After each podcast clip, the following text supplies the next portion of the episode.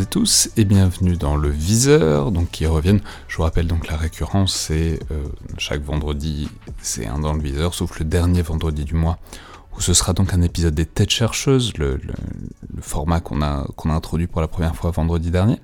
Et aujourd'hui, on repart tout de suite avec euh, une histoire de l'armée de terre, et plus particulièrement des commandos et même des chasseurs alpins.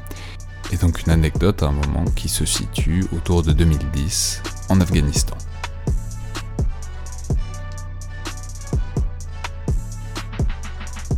Bonjour commandant. Bonjour. Alors vous êtes chef de bataillon dans l'armée de terre euh, et plus particulièrement euh, vous étiez vous êtes chasseur alpin euh, et donc vous nous racontez l'histoire d'un chasseur alpin, à savoir vous déployé en Afghanistan dans les montagnes d'Afghanistan. Donc si je comprends bien c'était une opération euh, une opération commando, vous étiez à l'époque dans un... C'était quoi le 13e commando? Voilà, c'était le 13e bataillon de chasseurs alpins auquel j'appartenais, et à cette époque, je commandais le, groupe Commando Montagne.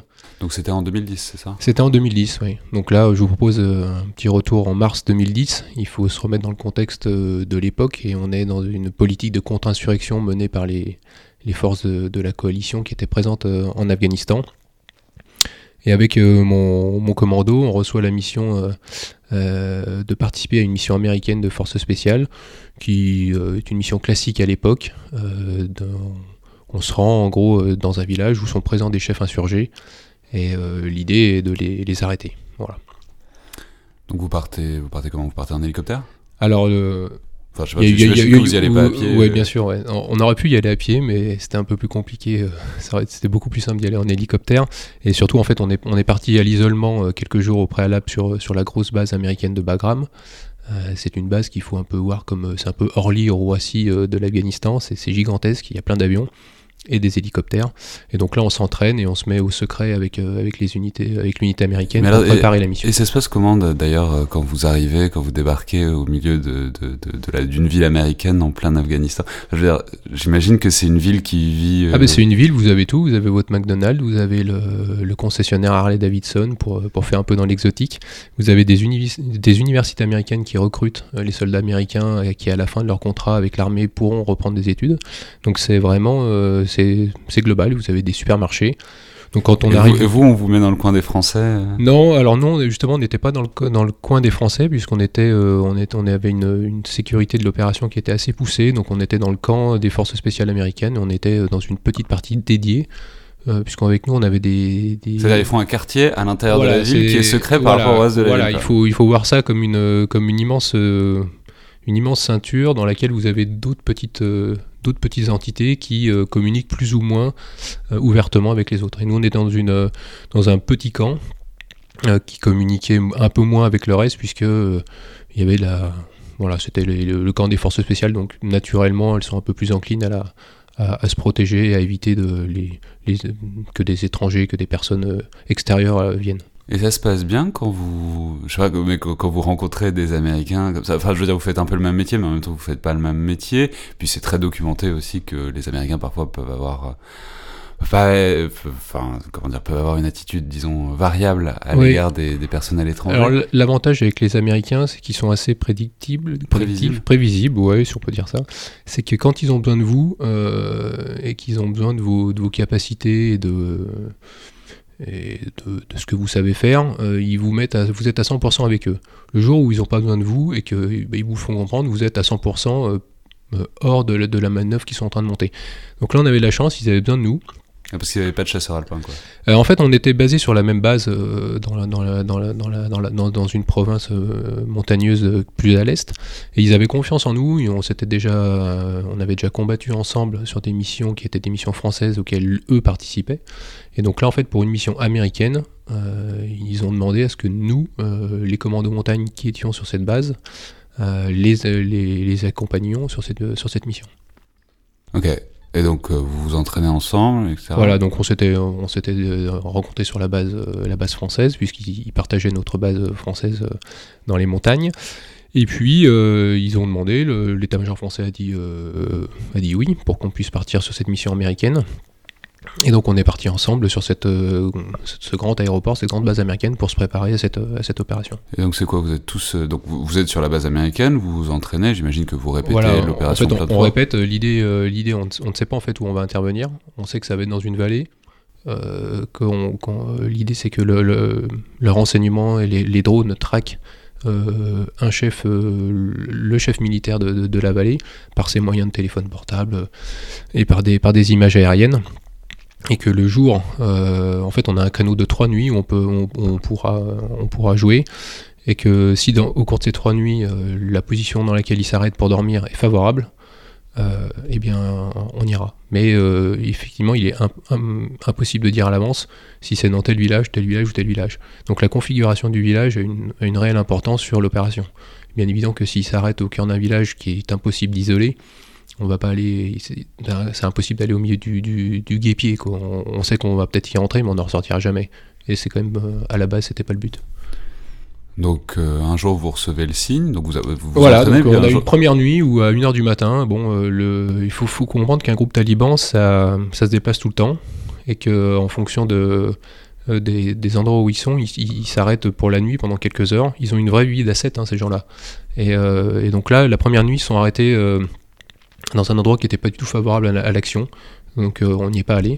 Et la deuxième nuit, euh, donc on les suit. Il faut imaginer qu'on est dans un grand centre euh, avec des télés sur les murs. je sais pas, vous avez 20-30 mètres carrés de, télé gigantesques. Et on suit en fait avec le drone le groupe qui se déplace.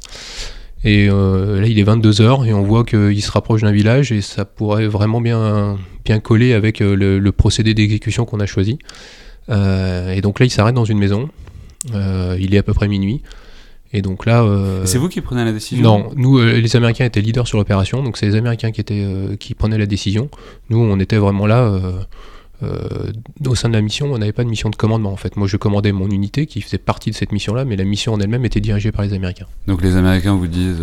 Les Américains nous disent, ok, c'est bon, nous ça nous convient. notre commandement, c'est bon pour lui. Donc on a le verre, on, est pas, on y va. Donc, là, il, est, il, est, minuit, une heure du matin. Euh, donc là, euh, toute l'équipe est prête au pied des hélicos et, le, temps de, le temps de se préparer, de retravailler la carte à 3h du matin d'école. Ok. Et ça dure longtemps, le vol? Alors le vol il dure une demi-heure, mais c'est surtout la, sensation en fait euh, qu'on a au, au-delà de la mission, c'est ce qu'on en retient, ce qu'on, en retient derrière. c'est la sensation en fait de quitter une base sur laquelle vous avez un McDonald's, enfin vous avez une vie occidentale sur une base au, plein milieu de l'Afghanistan, et puis vous partez dans une vallée que vous connaissez très bien parce que vous l'avez déjà parcourue euh, avec euh, votre bataillon, votre unité française. Mais vous êtes dans une partie qui est complètement isolée, qui est euh, habituellement tenue, tenue par les talibans, qu'il est difficile d'accéder, à laquelle il est difficile d'accéder par le, par le sol. Et donc là, vous allez en gros débarquer et poser le pied en, un peu en terrain connu, tout simplement. Et vous êtes, on était, je crois, 8 dans l'hélicoptère. Alors on se connaît tous, les 8, bien sûr. On s'apprécie et on a confiance en nous, mais on sait qu'il est potentiellement, il y a, peut-être un, des 8, deux des 8 euh, qui pourrait revenir euh, de manière. Euh, bah, voilà, soit tué au combat, soit blessé. Donc il y a à la fois de la confiance en nous, mais il y a, voilà, on sait qu'on quitte quelque chose et qu'on n'est pas sûr de retrouver. Ouais, alors ça, je, comprends très bien le moment dans, dans l'hélico. Mais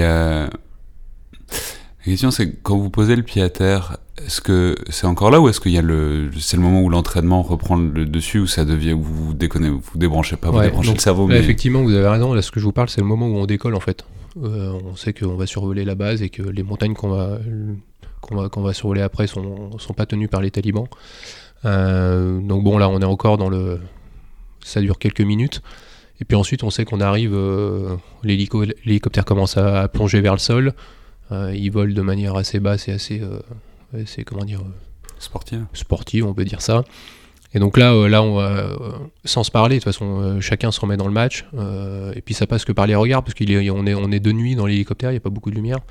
Et donc là, on sait très bien que là, on arrive sur zone et que il est, voilà, naturellement, en fait, nous, on reprend, on se remet, on, est, on est dans le match. Quoi. Et quand on sort, quand on sort, on n'est plus du tout dans, l'état d'esprit du moment où on est rentré dans l'hélico. Quand on sort, on sait que on sait ce qu'on fait, on, est, on est très rationnel dans notre, dans, notre manière de faire.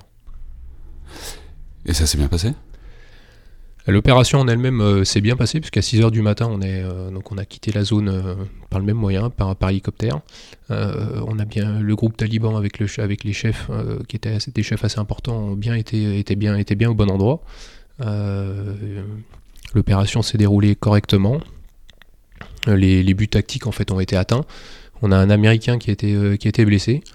Euh, et qui justement était dans un hélicoptère qui était en train de, venir renforcer ma position en fait, puisque nous on a eu, affaire à, des, talibans qui, euh, qui, cherchaient à nous attaquer parce qu'ils avaient, ils avaient décelé notre dispositif, soit chercher à, à s'enfuir. C'est-à-dire vous étiez, vous, vous étiez en soutien de, voilà, en fait, de, il y avait, des Américains qui prenaient voilà, la, le baraquement Voilà, les Américains étaient, euh, menaient l'assaut principal sur, le, sur, le, sur la maison et sur le, sur le hameau.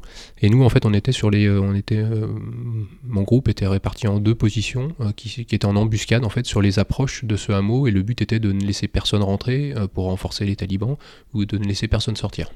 Et vous avez eu des gens qui cherchaient à entrer ou sortir? Ouais, ouais, ouais. On a eu des gens qui ont cherché à sortir. Donc, euh, ce qui est bien, c'est quand vous faites une, mission avec des moyens américains et que vous avez de gros moyens américains, c'est que vous avez par exemple deux, deux AC-130 gunship euh, au-dessus de la tête. Donc, ce sont des, des, des, avions de transport armés, donc avec des mitrailleuses, euh, des canons, un canon. Et euh, pour barrer la route. Euh... Voilà, donc ce qui, ce qui est quand même assez, euh, ce qui est quand même assez pratique. Euh, ce, on avait aussi des drones qui nous renseignent en permanence sur ce qui se passe autour, en, autour de nous, parce que on était en fait dans des, dans des diguettes. Il faut, ça, ça, ça, ça ressemble un petit peu à des, un peu ce qu'on, ce qu'on peut voir en Indochine, en fait, des petites, des petites, des digues, des, des, des champs inondables dans lesquels pousse le blé. Et à ce moment-là, fin mars, en Afghanistan, toute la végétation reverdit dans le fond de vallée. Et en gros, le blé fait à peu près de, entre 20 et 40 cm de haut. Et euh, quand vous avez des gens qui euh, s'approchent ah, de, votre, de votre position en, en, rampant dans les blés, bah, vous ne les voyez pas quand vous êtes au ras du sol. Par contre, quand vous avez un avion qui vous désigne euh, l'endroit où une personne est en train de s'approcher de votre position pour, pour vous prendre à revers, c'est plus pratique. Ouais, mais alors, et justement, puisque vous décriviez tout à l'heure le fait que avant de partir en opération, vous les voyez, enfin, vous regardez tout ça sur drone, est-ce que, euh, je me demandais, ça change votre euh, appréhension, votre sentiment de l'ennemi, enfin, en tout cas des objectifs, euh, des cibles, quoi? Le fait de. Enfin, je sais pas, vous passez des heures avec eux quand même. C'est-à-dire, c'est pas comme si vous débarquiez et vous aviez jamais oui. rencontré, etc. Vous, vous les avez passé quand même un peu de temps avec eux, même si vous étiez pas au même endroit, quoi. Ouais, c'est une c'est une. En fait, on était déjà là aussi là-bas depuis, euh, depuis, fin novembre. Euh, et il y avait déjà une sorte de. Euh, c'est pas une connaissance mutuelle, on va dire, mais on, savait à qui on avait affaire. On avait déjà suivi aussi des, par drone des, des, groupes, des groupes talibans qui qui, avec qui on contre qui on a combattu. oui, vous savez, vous savez à peu près à qui vous avez affaire. Les, les, chefs étaient connus c'est un peu comme si euh... ouais c'est chacun c'est un peu le ouzou euh, du taliban euh, dans, cette province là quoi. Vous, savez qui est qui qui fait quoi. Maintenant effectivement quand on les voit ben, ce sont des voilà vous, les voyez depuis le ciel vous les voyez marcher vous les voyez s'arrêter vous voyez leur tactique leur, manière de procéder. C'est des gens qui, savent faire la guerre oui. et dernière question le le fait d'être dans les on sait que les troupes de montagne françaises ont été beaucoup utilisées en Afghanistan. Comment dire bah, ça fait évidemment partie de vos compétences, mais en même temps, vous vous entraînez aussi pour des milieux très différents des montagnes de l'Afghanistan, quand vous vous entraînez en France, etc. etc. Euh, question très large, mais disons comment ça marche bien les troupes de montagne, votre entraînement et vos savoir-faire par rapport à l'Afghanistan? Je pense que ça a bien marché euh, pour l'Afghanistan, pas que pour l'Afghanistan, puisqu'en fait, euh, l'Afghanistan c'était effectivement un terrain d'engagement qui était assez naturel pour les troupes de montagne hein, depuis euh, dès le début de l'engagement français en Afghanistan au début des années 2000, après, après 2001. Les troupes de montagne y sont allées très régulièrement. Le groupe Commando Montagne a été engagé en permanence en Afghanistan, et je, ce qui est assez, ce qui est assez, euh, euh, assez unique, je, je crois, de, de, de 2004 jusqu'à 2012. Donc il y a toujours eu un membre hein, de, ou des membres du Commando Montagne présents euh, pendant quasi... le Commando Montagne? Le Commando Montagne, c'est à peu près 200 personnes au sein de la brigade. Et euh, donc effectivement, l'Afghanistan était, un terrain de jeu montagneux avec des hivers rudes. Bon, euh, ça, c'était parfait pour nous. Il euh, n'y a pas de problème. Mais je pense que avant tout, la montagne c'est aussi un c'est un terrain d'entraînement parfait pour, pour aborder d'autres d'autres milieux qui sont, qui sont tout aussi rudes, tout aussi abrasifs. Aujourd'hui, on est engagé au Mali. Et je pense que les troupes de montagne, elles, vont au Mali en plein été. Il fait très chaud. Et bon, alors effectivement, on prend pas les skis, on prend pas les tenues blanches. Mais euh, le fait de, connaître, de savoir ce, ce qu'est un milieu rude, euh, le fait de prendre en compte la, en permanence euh, que ce soit la météo, le terrain, ce sont des réflexes en fait qu'on acquiert très jeune dans les troupes de montagne et qui sont à mon avis utiles dans tout un tas de, milieux.